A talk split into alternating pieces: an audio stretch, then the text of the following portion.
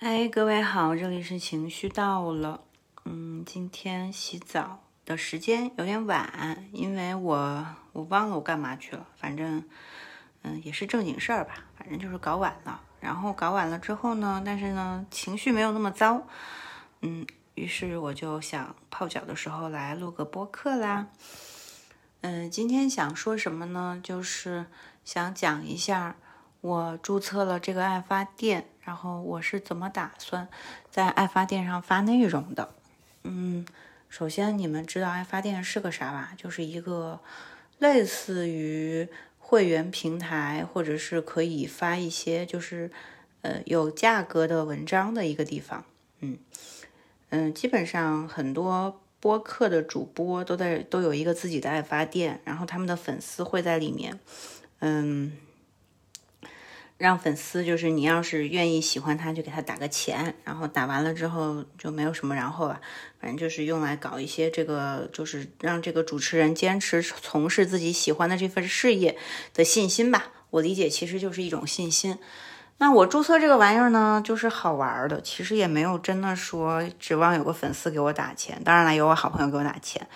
嗯，呃，注册完了之后呢，我还是很认真、很用功的给我的爱发电做做了一个简单的分分类。呃，不要钱的这些文章会就是相当于跟我的播客的内容，我最近上线的播客的这个内容，尤其是最近主要更新的是无尽藏这个播客，呃为主吧。以这个播客为核心，然后，呃，它的这个内容我都会更新在这个里面，它就是免费可以阅读的，因为反正大家在播客平台也能听到它，所以是不用给钱的。但是呢，我自己会有一些私货，这个私货呢，就是一些读书的笔记呀、心得啊，还有感悟，这个东西是五块钱用户才能看的。它这个五块钱的门槛是在于说。其实我没有很公开的对外说，呃，我这两年自己的一个喜好上的转变，我也没有意向说，就是想要广而告之说我现在怎么了。所以呢，嗯，门槛就是给到真心的认识我的人，然后知道我在做什么，然后又对我做的这些事情，还有我看的书有兴趣的人来去推荐的。所以它有一个五块钱的门槛，嗯。那前面一段时间我一直在看的书的书单呢，我也可以在今天这个播客里面给大家讲一讲。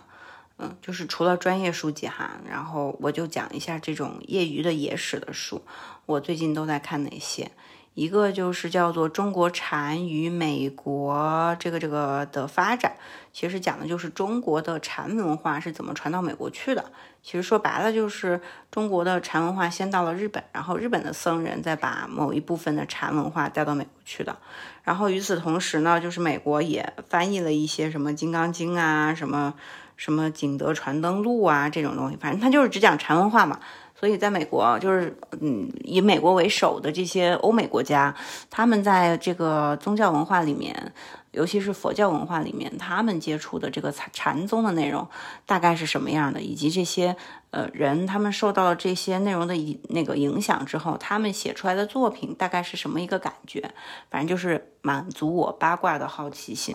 对，就把这本书看了。嗯，算是看完了吧，反正稀稀拉拉的，然后读了一些，就是我在隔壁台，我其实有读里面很多章的内容，所以我就把它当做看完了。因为但是有一些可能有点无聊的，我就没有呃继续很细致的看，这是一部分。然后第二本书叫做《空谷幽兰》，《空谷幽兰》呢是因为看了第一本书之后，呃，这个美国作家他其中一个人吧。就有一个人，他真的是对中国的文化和禅文化特别的感兴趣，他就跑到中国来了，然后呢就开始寻访。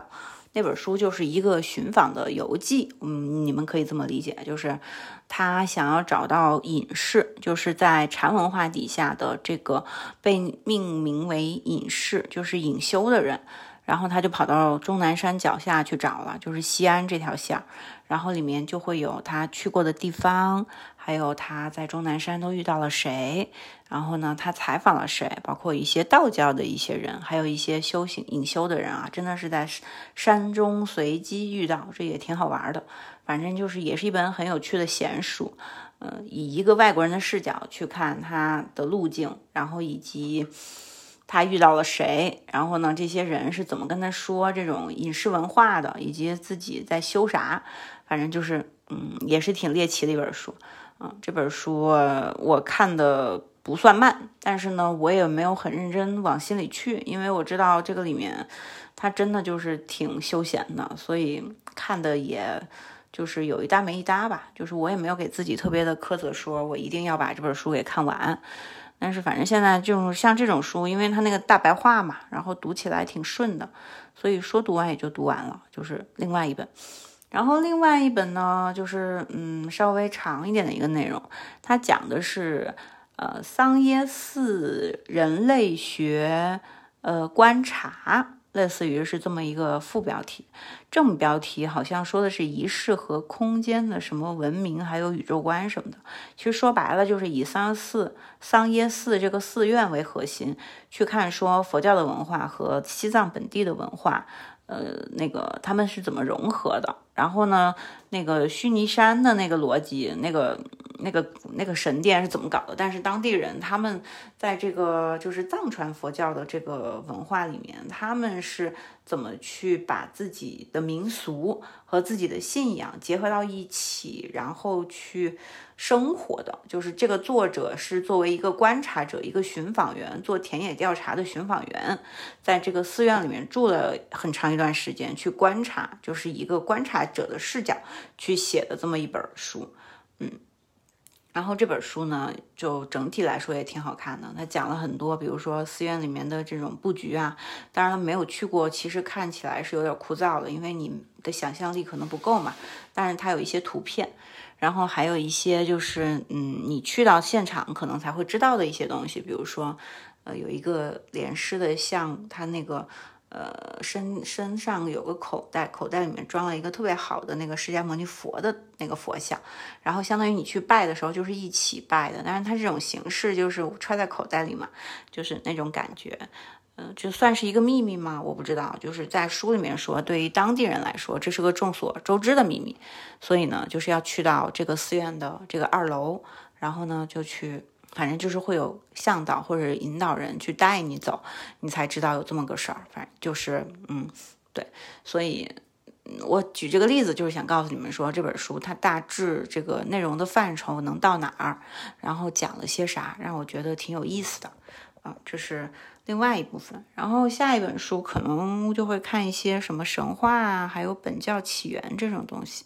这也是因为我这个在过程里面对于不同的教派产生了一些好奇和兴趣，就是想要稍微科学的了解一下。所以这是另外一本书。嗯，再然后就是《转山》，《转山》也是刚才桑叶寺的那个作者写的同一本。呃，这种田野调查性质的东西，可可能会讲一些民俗吧，就是还有转山那些人的信仰什么的。反正，嗯，也是，嗯，这是我最近读的一系列书。那，嗯，另外我接下来还会看什么类型的书呢？其实我也不太清楚，反正就是把这波看完了再说吧。哦，对对对，还有一本，还有一本是因为我听了那个播客敖登拓雅的那个罗荒野那个播客，他们那个主播在听众群里面推荐，就说了一本叫做《额尔古纳》还是什么之河吧，反正就是迟子建的一本小说，嗯，讲的是游牧民族的一个生活，嗯。是以一个就是我的身份写的，就文笔写的特别棒，然后它的细节描写的也很丰盛，就是让看完了你就会很向往那样的生活。就是今天可能过个季节你就要搬走了，这个地方的资源被鹿吃的差不多了，呃，水环境、生存环境差一点了，然后他们就搬家，就整体感觉是一种很自由的、很。舒服的那种环境，然后呢，他们的生存条件就是要打猎呀，然后喝驯鹿的奶呀，还有白桦树的那个枝叶呀什么的，就很天然嘛。嗯，反正就是看完了以后对那样的生活非常的向往。然后还有很神奇的萨满啊，就是它能够治病，还能够呃知道一些事情吧。嗯，对，就是嗯这几本吧。嗯。嗯，我之所以就是想要推荐这些书呢，其实也不算推荐，我只是跟大家分享我看到这些书。嗯，我觉得就是在这条路上，因为对我来说，走上这条路的机缘是非常巧合的。然后我也常常会觉得自己是一个幸运的人，而且在这两年，因为我就是接触了这块领域的知识和一些方法。呃，我觉得我自己受益良多，所以呢，嗯，我觉得站在不直接影响人的这种角度吧，就是反正有缘分的人自己看到他会去留意，嗯，然后作为更多数的人来说，我觉得，嗯，当做一个信息的来源或者是兴趣的八卦的来源，我觉得也挺好的，嗯，然后这个栏目。这个推荐书的这个事情，我也会持续推荐下去。嗯，当然肯定是在我看完一段一部分书之后再去推荐。